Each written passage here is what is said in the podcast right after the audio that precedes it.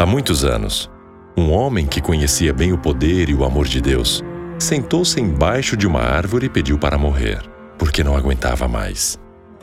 O problema mais recente que caíra sobre ele fora a gota d'água para que ele ficasse com vontade de jogar a toalha. Deitou-se e, talvez, esperando que durante o sono seu pedido fosse atendido, adormeceu. De repente, foi acordado por um anjo que tinha lhe trazido comida quentinha e água fresca.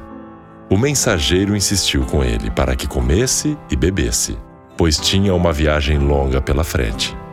Alimentado e fortalecido, o homem então viajou mais 40 dias e 40 noites, até o lugar onde Deus o esperava.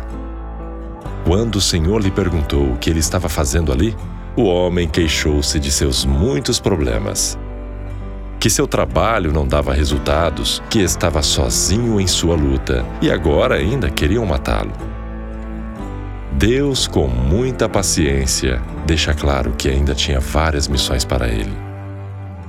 E que, acima de tudo, não estava sozinho, pois havia muitas pessoas dispostas a ficar ao seu lado na batalha. Essa história, parte da vida do profeta Elias, está registrada no livro 1 Reis, capítulo 19.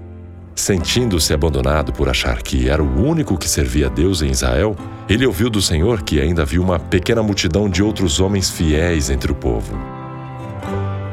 Se você também está cansado da vida e talvez chegue a desejar a morte, saiba que Deus de Elias também vê você. Alimente-se, levante-se e clame por ele. Com certeza ele vai ouvir, orientar e cuidar de você. Assim como fez com Elias, Aceite seu cuidado e amor, que chega a nós por meio de Jesus. Ele pode lhe trazer paz e renovar a sua vontade de viver.